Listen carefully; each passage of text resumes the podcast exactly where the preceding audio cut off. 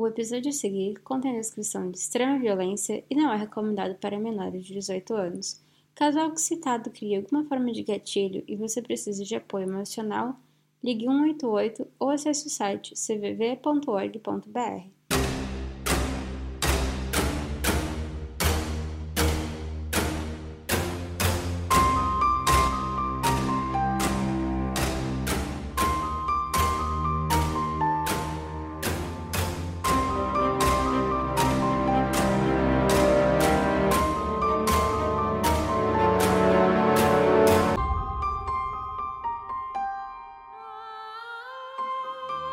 Alô, alô, meu povo! Como que vocês estão? Olha só, tô aqui de novo. Nem parece que já faz uma semana que eu coloquei o último episódio. Parece que foi ontem que eu coloquei o episódio daquele francês doido, né? Maluco da cabeça e já tô aqui de volta. E no episódio dessa semana, eu trouxe um caso brasileiro atendendo uns pedidos, em especial esse caso hoje, que vou contar para vocês, foi uma indicação da criminóloga Rê Silva, então eu queria muito agradecer. Muito obrigada, Rê, pela sugestão. Eu lembro mais ou menos de ver alguma coisa sobre esse caso quando aconteceu, mas eu acabei esquecendo sobre e aí ela me mandou uma mensagem sobre esse caso. Então, resolvi trazer esse caso para vocês hoje. Lembrando que se vocês tiverem alguma sugestão de caso, me mandem. Se é um caso que eu acho que já é, foi feito muitas vezes, eu aviso, falo, olha, tem bastante gente que fez sobre esse caso e eu indico, né, essa pessoa que eu ouvir. Então, se você tem alguma sugestão, me manda, que eu já acrescento na lista de episódio, né? Mas sem enrolação, vamos começar esse caso de hoje, porque, olha, é daqueles. Mas então vamos começar o episódio de hoje.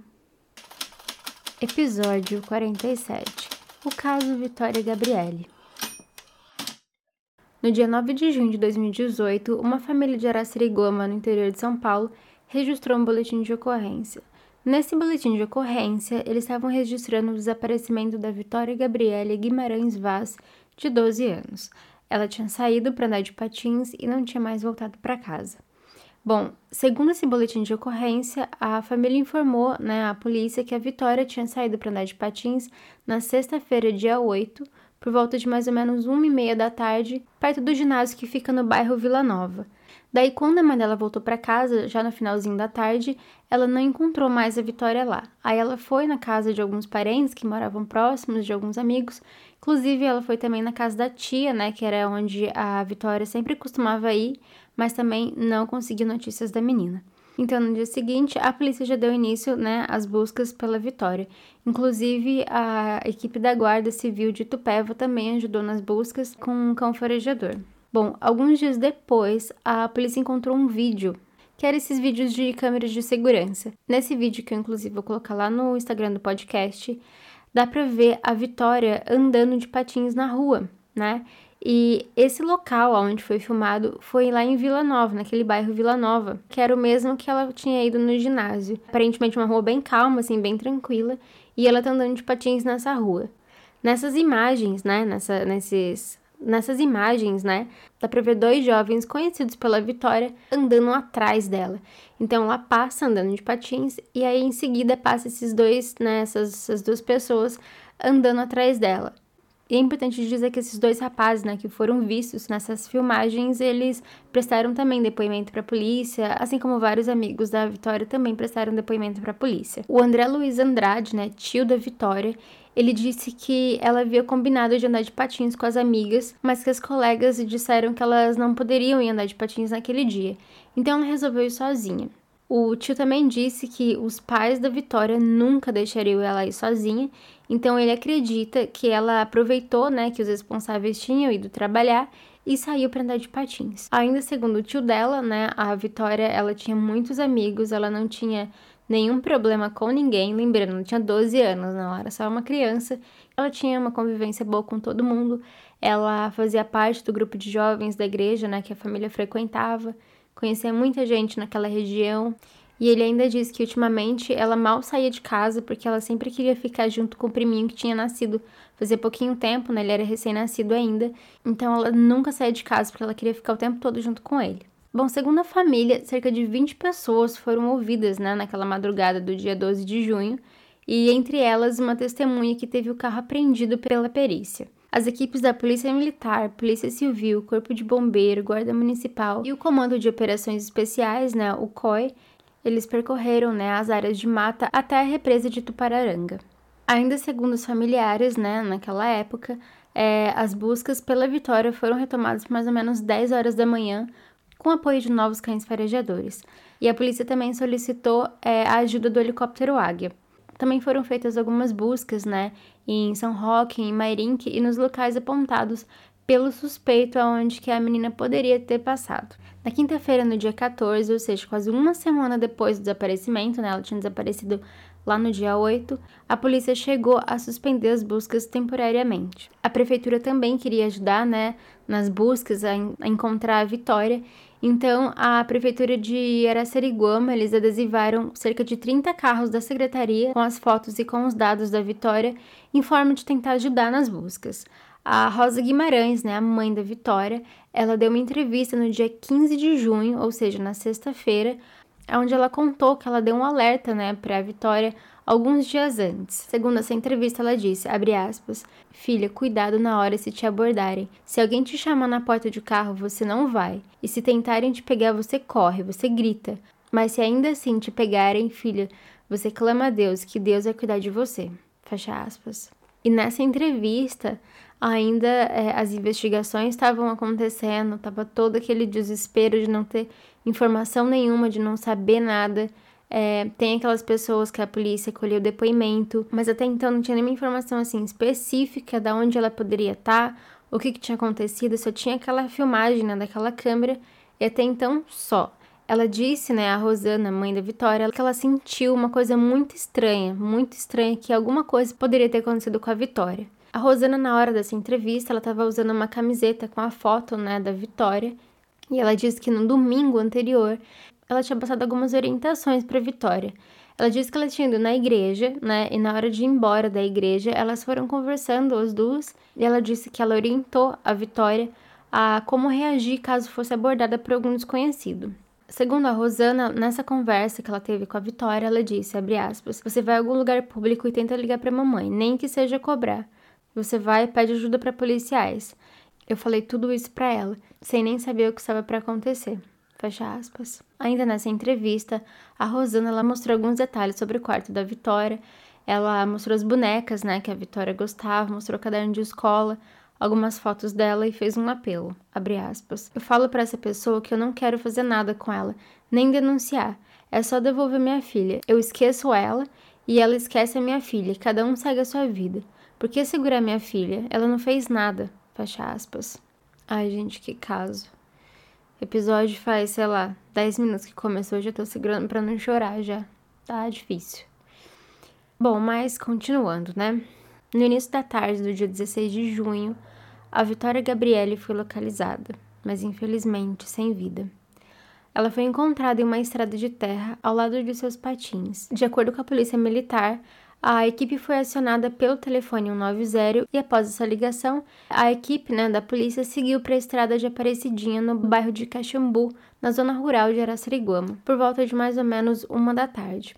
Os pais dela, né, os pais da Vitória, eles foram avisados imediatamente e eles também seguiram para o local. Segundo a polícia militar, a Vitória, ela estava com a mesma roupa que ela vestia na, na hora do desaparecimento e o corpo foi localizado em uma trilha que cerca de mais ou menos 15 metros de distância do trecho onde passavam os veículos, né, numa, da estrada. E até esse ponto, a causa da morte ainda era desconhecida. Bom, agora vocês lembram que a polícia recebeu um telefonema, né, de alguém avisando sobre o corpo, com aonde estava e, e, tudo mais, todos os detalhes. Bom, quem avisou foi um homem, né? Ele era um, ele é um catador de latinha. Ele estava passeando com o cachorro dele naquela mata e ele estava andando, olhando no chão para ver se ele encontrava alguma latinha, alguma coisa. E foi aí que ele encontrou o corpo da Vitória. Daí em seguida, né? Ele saiu do local e ele foi avisar é, algumas pessoas que estavam no bar próximo. E como eu disse, era na mesma cidade, então é, o, alguns familiares conheciam, né? Os familiares da Vitória também já avisaram, a polícia avisou, e aí todo mundo chegou praticamente junto né, na, naquela área. E eles levaram esse homem para prestar depoimento, para ele contar como que ela estava quando ele, quando ele encontrou ela, qual que era a situação do corpo que ele viu. E ele foi categórico. E eu tô falando isso aqui porque algumas informações que eu encontrei dizem que ela foi encontrada amarrada na árvore. Algumas outras informações dizem que ela estava no chão. Esse catador de latinha, né, esse homem que encontrou o corpo da Vitória, e ele foi categórico em dizer, não só para a polícia, mas como para a imprensa, para todo mundo, que o corpo dela estava de bruços no chão e não estava amarrado na árvore, mas ele estava com marcas de amarração nos punhos e no tornozelo. No mesmo dia, vocês lembram, o corpo foi encontrado no comecinho da tarde. Na manhã daquele dia, a Polícia Civil tinha feito a prisão de um suspeito. Ele era um servente de pedreiro e vocês lembram, né?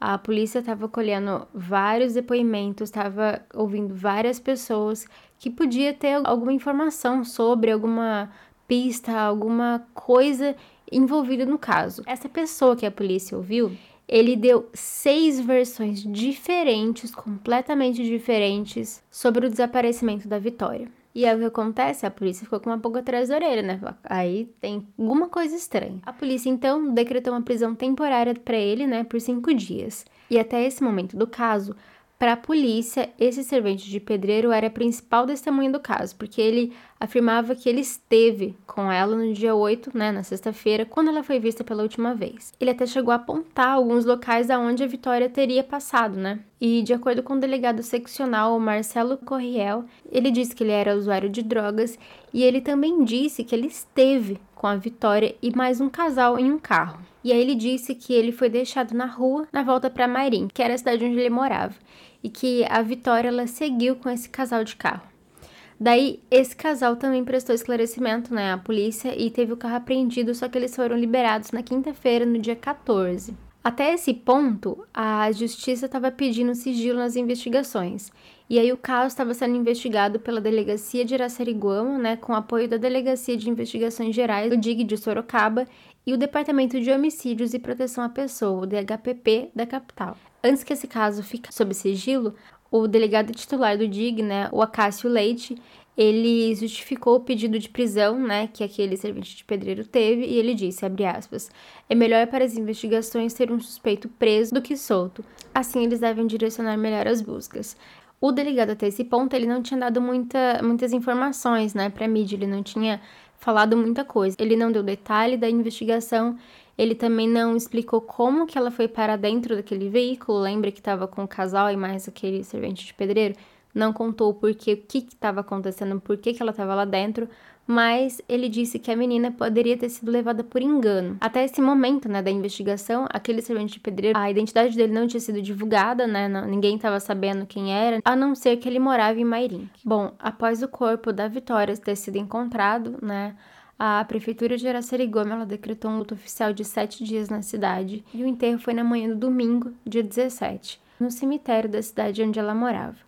Segundo a prefeitura, cerca de duas mil pessoas participaram né, das despedidas sob forte comoção. A mãe da Vitória, ela não teve condições, ela passou mal e ela acabou ficando ausente. Bom, uma área do cemitério precisou ser isolada por conta do grande número de pessoas, tinha muita gente lá né, tentando dar apoio para a família, pessoas que conheciam a Vitória. Durante a manhã, né, os amigos, familiares, os colegas de escola, é, os jovens que frequentavam a igreja junto com a Vitória, eles foram lá para prestar a, as últimas homenagens a ela. Alguns músicos da igreja né, que a família frequentava também foram no cemitério para tocar em homenagem a Vitória Gabriele. Uma colega da Vitória, durante né, o velório, ela disse que ela fazia aula de dança junto com a Vitória na igreja e ela disse que foi um choque, né, para toda a família quando eles ficaram sabendo que ela tinha sumido e depois quando confirmaram, né, que ela havia falecido. Bom, o laudo do IML, né, do Instituto Médico Legal, foi divulgado no dia 26 de julho de 2018. No laudo ficou confirmado que, ficou confirmado que a Vitória ela tentou se defender antes de ser assassinada em Araçariguama. De acordo com esse documento, ela morreu por asfixia mecânica traumática por estrangulamento. Também foram identificados no corpo lesões de defesa e marcas de contenção que sugerem que a vítima foi contida por um instrumento contundente. O laudo também atestou que a Vitória também apresentava lesões internas na musculatura do pescoço, que comprovam a asfixia mecânica por estrangulamento. O corpo também estava em estado avançado de decomposição, o que acabou não permitindo que houvesse né, confirmação se houve ou não abuso sexual. Esse documento técnico também apontou que a Vitória não tinha consumido droga ou nenhum tipo de medicação, Ainda segundo o laudo do ML, a morte dela foi por meio cruel. Bom, no dia 3 de julho, a polícia confirmou que a Vitória ela tinha sim sido morta por engano. De acordo com as informações da polícia, né, o depoimento de um homem ouvido no Departamento Estadual de Homicídios e de Proteção à Pessoa foi decisivo para que fosse descoberta a motivação do crime. O homem ele disse né, aos policiais que ele devia cerca de 7 mil reais para um traficante e que por isso ele estava recebendo ameaças de morte. A testemunha ele também afirmou né, que ele também tem uma irmã com as mesmas características da Vitória Gabriele e que sabia que esse traficante X, né, esse traficante que o estava falando, que ele estava devendo, ele costumava punir integrantes da família dos devedores. Bom, dois delegados do Departamento Estadual de Homicídio e de Proteção à Pessoa, né, no DHPP, eles foram até a cidade da Gabriele para entregar esse depoimento, né, dessa testemunha aos policiais que estavam investigando o caso. Bom, até esse ponto aqui, três pessoas haviam sido indiciadas por homicídio doloso por suspeita de participação no caso. O servente de pedreiro Júlio César Lima e o casal Bruno Marcel de Oliveira e a Maiara Borges de Abrantes, todos de Mairique. Esse homem que prestou depoimento, ele afirmou que ele conhecia o casal e conhecia esse servente de pedreiro.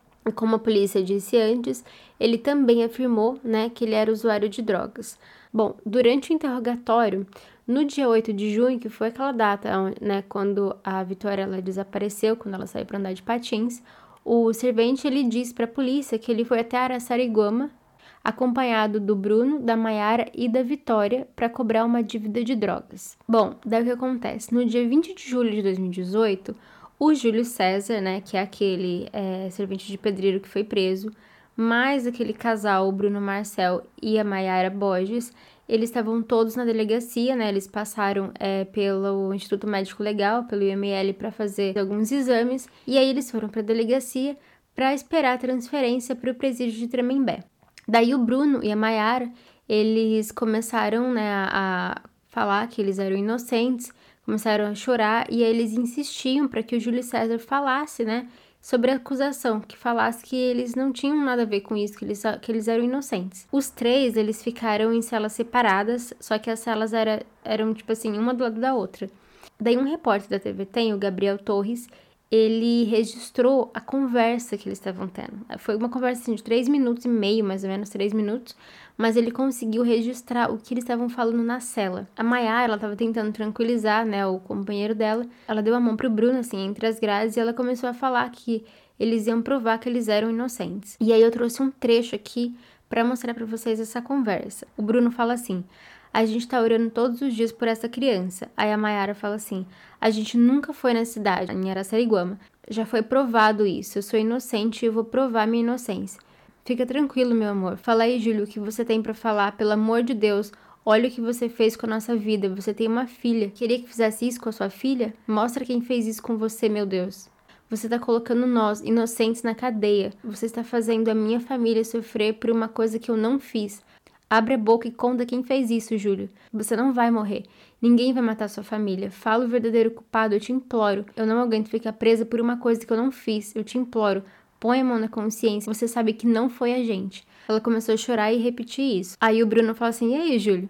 Aí o, o Júlio César, né, o servente de pedreiro, ele fala: Fala, Bruno. E Bruno fala: É isso que você quer pra nossa vida, Júlio? Aí o Júlio fala assim: Lógico que não. Óbvio que não. Aí o Bruno fala assim: então fala a verdade. Aí a Mayara entra na conversa, a Mayara fala assim: Foi nós, Júlio? É isso que você quer pra vida de quem te tratava como irmão? Fomos nós? E aí o Júlio fala assim: Não sei. Aí ele não sabe de nada, ele diz que não sei. Aí o Bruno falou assim: E a gente tava com você? Você me viu naquela sexta-feira, Júlio? E o Júlio fala: Que sexta-feira? Porque ele esqueceu, ele tomou um chá de esquecimento e falou: Não sei, que sexta-feira? Aí o Bruno fala: Ah, é, Júlio?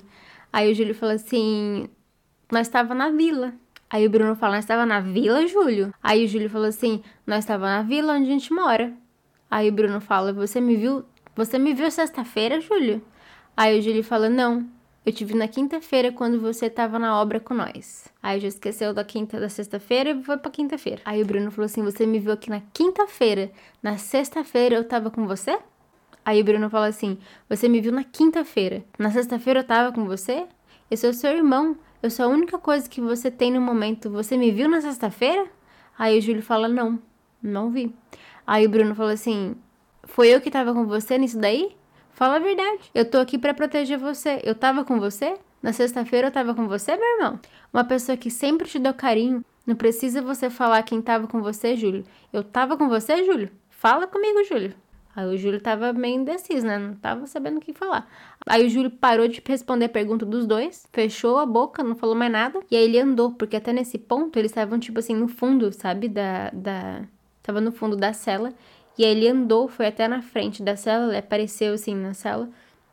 Ele apareceu na sala, passando a mão na cabeça. Daí, em seguida dessa conversa, que foi rapidão, eles seguiram com a equipe do Grupo Armado de Repressão e Roubo de Assalto, Garra. E aí, em seguida, né, eles seguiram com a equipe do Garra para a penitenciária de Tremembé. No dia 21 de agosto de 2019, ou seja, mais de um ano após né, o crime ter acontecido, aconteceu o julgamento. O Júlio chegou no fórum às 8h57 da manhã, pouco antes do início da audiência pouco antes do início da audiência, que começou por volta de mais ou menos umas nove e meia da manhã. Nove testemunhas foram ouvidas, e entre elas um amigo do Júlio, que relatou que foi procurado por ele três dias após o desaparecimento da Vitória. Segundo ele, ele disse, aspas, o Júlio estava alterado quando me procurou, muito nervoso. Dei água com açúcar e insisti para ele falar o que tinha acontecido. O Júlio disse que não sabia onde tinha deixado a menina. Me senti na pele dos pais da menina, mesmo considerando o Júlio um irmão. Fecha aspas. Quem contou isso foi uma das testemunhas durante a audiência.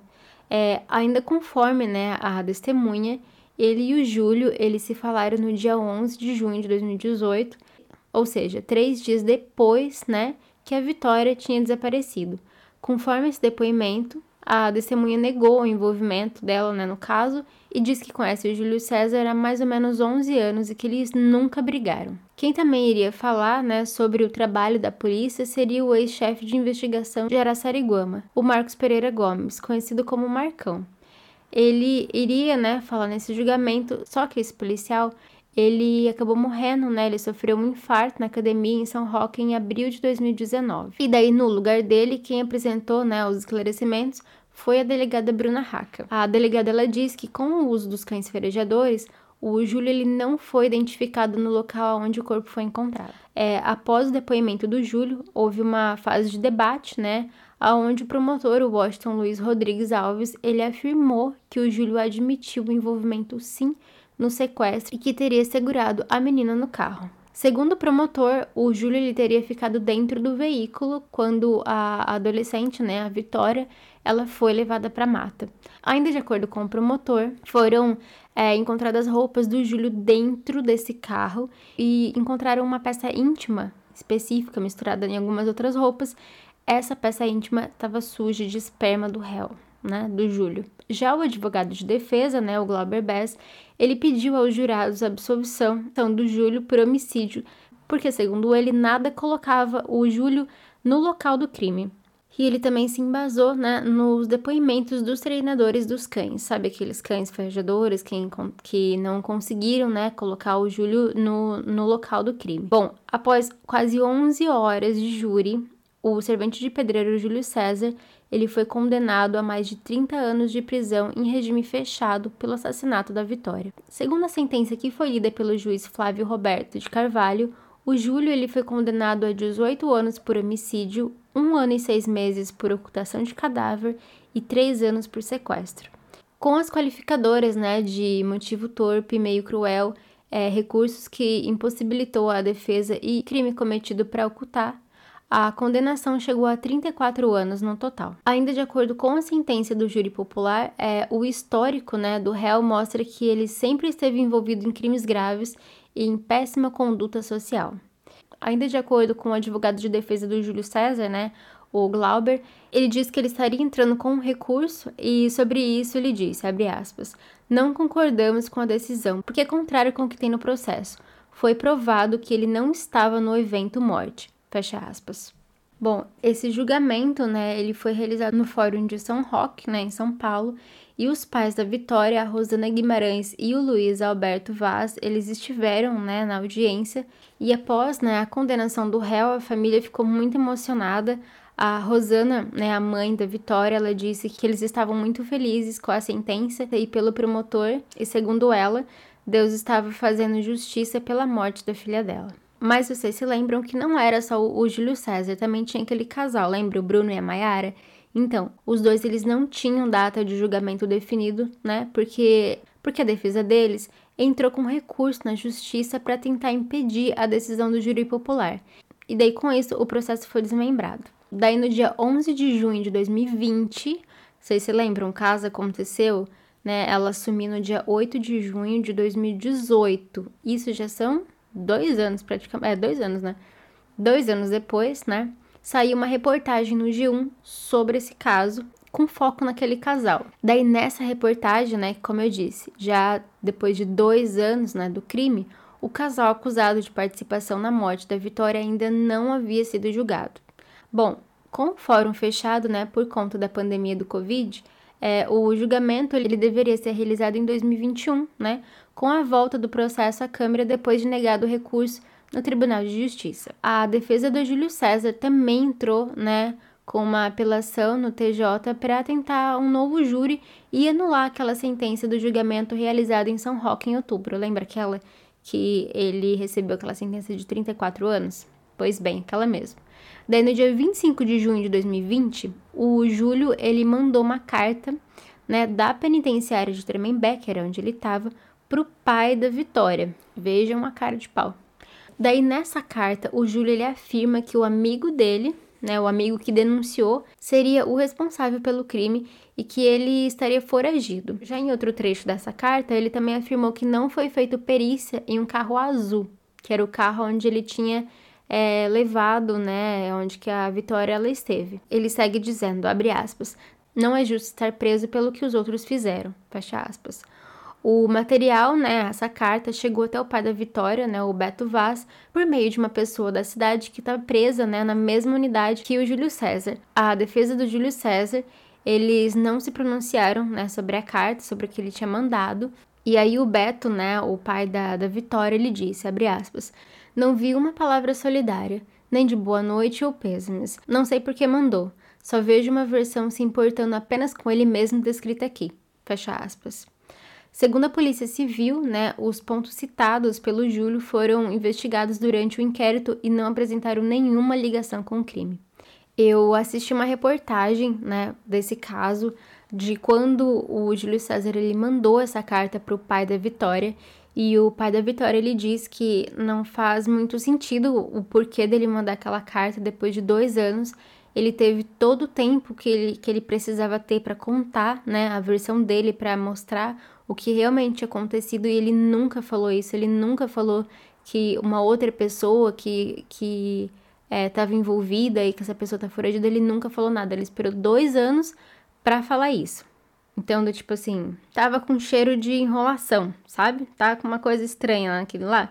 Aí ele falou que ele pegou a carta, assim que ele leu, já levou pra polícia porque não tinha mudado absolutamente nada do que ele pensava. Bom, no dia 24 de novembro de 2020, o traficante envolvido no caso da Vitória, lembra aquele traficante que costumava punir o pessoal da família, sabe? Aquele lá? Então, ele foi condenado a 25 anos de prisão. O Odilan Alves, ele foi condenado em dois processos. Ele cumprirá a pena né, de 25 anos de prisão pelo assassinato além de responder também por homicídio. Ele também foi punido né, por tráfico de drogas, associação criminosa e porte ilegal de arma. A sentença foi definida pela Justiça de Itapevi e pela Câmara de São Roque. O acusado foi preso em 2019 por ser o chefe do tráfico de Araçariguama. Ele chegou a confessar né, para os policiais que ele vendia entorpecente também no Jardim Brasil. Segundo a juíza da vara criminal de Itapevi, né, a Carolina Respagnola Combi, ela disse que só pelos crimes de tráfico de drogas e porte legal de arma né, e munição, o Odilan ele já pegaria 15 anos de cadeia. E aí, já acrescentando o crime né, de homicídio, a pena aumenta para mais 10 anos. No julgamento, a defesa né, do acusado tentou absolver ele, assim, tentou dando né, o máximo que conseguia lá, alegou falta de prova, falou que não, não dava para provar, mas né, não conseguiu nada, porque as evidências comprovavam né, a participação dele no assassinato da Vitória. No dia 22 de maio de 2021, ou seja, esse ano, né, aconteceu uma reviravolta no caso que deixou assim os familiares da Vitória revoltados e não há de menos, né, porque eu também ficaria. A justiça havia concedido ao Júlio César, sabe aquele servente de pedreiro que tinha pego os 34 anos lá de prisão? Pois bem, ele, a justiça concedeu, né, a ele uma progressão de pena de 34 anos para 23 anos e 4 meses de prisão.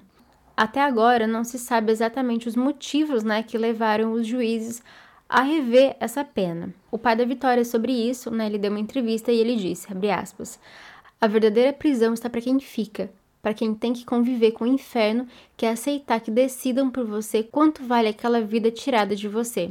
Eu tenho vergonha do meu país, vergonha de não poder fazer nada por ela. Uma pessoa que assumiu ter tirado a vida de uma criança, ser premiada com uma redução de pena de 10 anos, uma piada, e os palhaços somos nós. Fecha aspas. Isso aconteceu em maio. Daí, em junho, né, no dia 16 de junho desse ano de 2021, foi publicada uma reportagem com as atualizações, né, do caso, de como estava o andamento do processo. Essa reportagem conta um pouquinho o que estava acontecendo com aquele casal. Lembra aquele casal? Pois muito que bem. Nessa reportagem consta que o casal ainda não teve data de julgamento definida. Segundo essa reportagem, né, a defesa ela entrou com recurso novamente né, na justiça para tentar impedir o júri popular e com isso o processo foi desmembrado mais uma vez. Após a morte da filha, né, os pais da Vitória, eles se dedicam, né, a projetos sociais. Eles criaram um instituto, né, em memória da filha, e é uma ONG chamada Instituto Vitória Gabriele. Ela foi fundada pela família né, para captar é, doações de parceiros e o objetivo é ajudar adolescentes né, com a conscientização em um espaço seguro para brincadeiras. E uma pista de patins também está no projeto. Os pais, eles são separados, né? A Rosana Guimarães, né, a mãe da Vitória, ela trabalha na prefeitura de Araçariguama e ela tem mais outros dois filhos. Já o pai, ele trabalha na Secretaria de Esportes também de Araçariguama.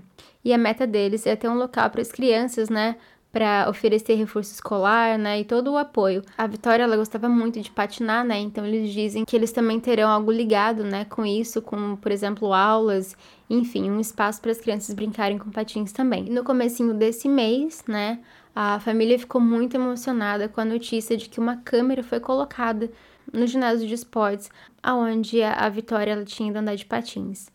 Na época foram descobertas imagens do momento do desaparecimento, mas na última filmagem havia a, a Vitória brincando, né, perto desse ginásio. Segundo o pai da Vitória, ele disse, aspas, me deparo com a câmera de segurança instalada e já funcionando perfeitamente.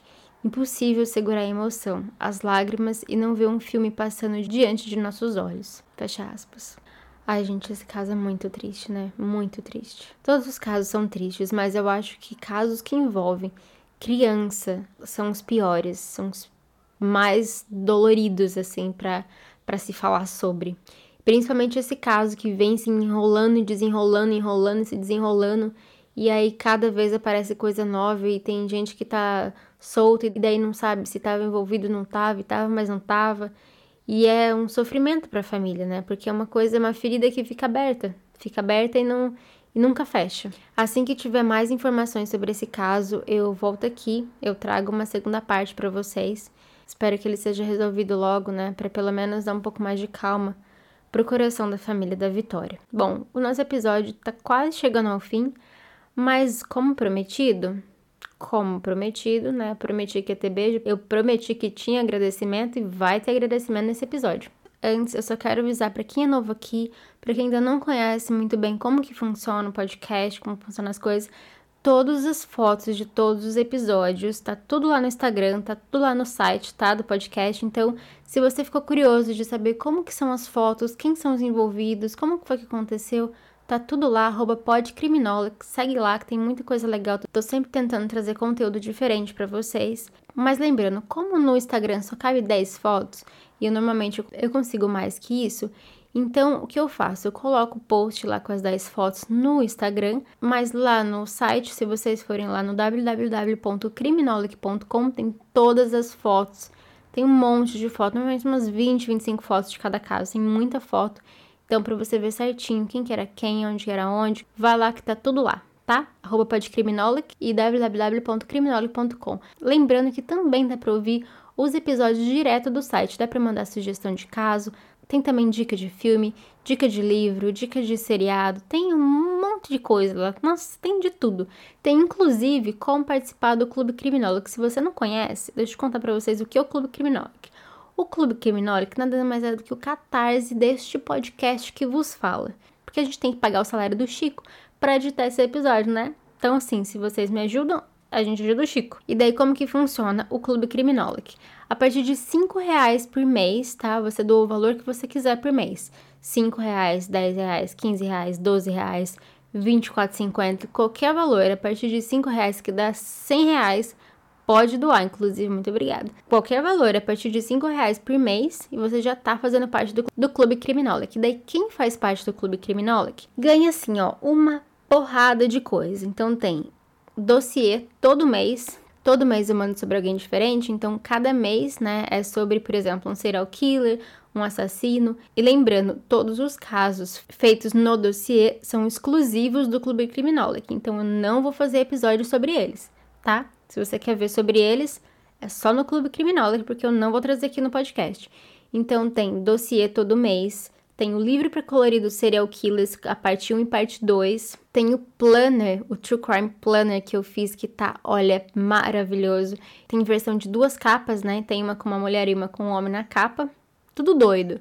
Mas eu fiz as duas versões, assim, para agradar todo mundo. Também tem o grupo no WhatsApp, exclusivo do Clube Criminolic. E há ah, mais uma coisa que eu sempre esqueço de falar. Se você assina agora, a gente tem, né, o Clube Criminólogo que tem os dossiês desde janeiro. Se você assinar agora, você recebe todos até janeiro. Recebe tudo. Não fica nem de fora, recebe tudo. Se ainda ficou mais alguma na dúvida sobre, me manda uma mensagem que eu vou estar sempre lá, sempre esclarecendo a dúvida de todo mundo. Me manda uma mensagem e fala, Carolina, como que funciona esse clube criminal? Que eu vou explicar certinho, certinho, certinho para você por mensagem. Beleza? Então, sem mais delongas, vamos começar começar esses beijos, porque faz tempo que eu tô, tô prometendo beijo pro meu povo e não mando, né? Então hoje eu quero muito começar agradecendo. Hoje eu quero começar agradecendo a Rê Silva pela indicação desse caso, né? Eu falei lá no comecinho, mas eu quero de novo falar aqui muito obrigada pela indicação.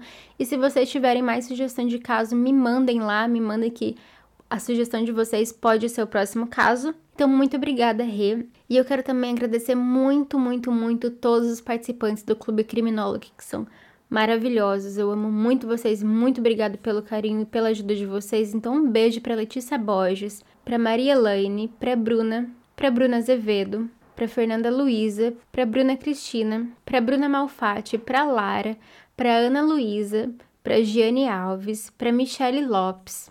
Gente, a Michelle, inclusive, é uma maquiadora incrível. Se vocês precisarem de maquiadora artística, gente, ela, olha, recomendo super. Também quero mandar um beijo pra Wanda Lima, pra Jamile, pra Paola Arantes, pra Gabi Capitulino, pra Bianca Boinel, pra Júlia Cavalcante, pra Glaucia Silvia, pra Samara Correia, pra Carissa Martins, pro Rafa, pra Mariana Alcobaz, pra Hanna Torres, pro Marcos Bruquito, pra Letícia, pra Letícia Prado, pra Glenda, pra Isa, um beijo, Isa, pra Bianca de Fátima, um beijo pro Marco Silva, pra Marina Monteiro, pra Bia Turella, Dani Flávia Jarbel, Pequeno Rodapé. Gente, Pequeno Rodapé, inclusive, o Instagram deles, eles estão fazendo uma rifa. Então, quem puder ajudar, se não conseguir encontrar, me manda uma mensagem que manda o link da rifa. Um beijo pra Bia Claudina, pra Amanda Fagundes, Vanessa Cristina, pra Gabi Koff, pra Hanna, um beijo, Hanna, pra, pra Vitória, minha Rita. Um beijo pra Ana Neto, que inclusive Cacau, foi aniversário da Cacau, parabéns, Cacau. Um beijo pra Marcia Bender, pra, Dan pra Daiane Freitas, pra Eduarda Souza, Fernanda Gama, Vitória de Oliveira, pra Jéssica Moraes, pra Vitória, pra Bárbara Ribas, pra Vic Duarte, pra Cacau Gouveia, pra Juliana Martins, um beijo, Ju, pra Gabriela Félix, pra Tabata Caldas, pra Vitória Rubadei, eu acho que eu falei errado, talvez? Acho que sim, perdoa, Vitória, beijo, Vitória. Beijo pra Gimon, sim, pro Winda Júnior, pro Cláudio Mosca, pra Milene, pra Érica Oliveira, pra Chara Lima, pra Chestai, pro irmão dela. Beijo pra Rosana Dinardi, pra Natália Castro, pra Nicole Veigas, Aline Rodrigues, pra Cristiane Fabotti, pra Bel Pacheco, Thalita da Silva, pra Andressa Lima, pro Guilherme Almeida. Um beijo pra Janaína Montovani, pra Julie, pro Cronos The Cat, um beijo pra Julie, pra Márcia Castro, pra Paola, pra Dani Brito, um beijo pra Lara Nunes, pra Natália Serpeloni, pro Calil, um beijo pra Daniele, de, pra Daniele Desirê, pra Sil Bouzan, pra Vivi, um beijo Vivi, um beijo pro Lino, um beijo pra Ana Clara, pra Maria Casagrande, um beijo pra Juliana Fernandes, Janaína da Costa, Lauriana da Silva, Mari Guimarães, Luiz Simplício, Ivanildo, Ivanildo Cardoso, pra Desirê Pereira e pra Tanamara Dantas. Então, então, inclusive, eu tô pensando Agora nos episódios, em vez de eu deixar assim muito longo com vários nomes, eu falo um pouquinho cada episódio, tá? Então todo mundo vai ser falado, mas um pouquinho de cada vez é mais fácil do que um monte e um monte de 5 mil nomes, né? Pelo menos eu falo assim, com, com calma. Então, meus queridos, é isso. Eu vejo vocês no próximo episódio.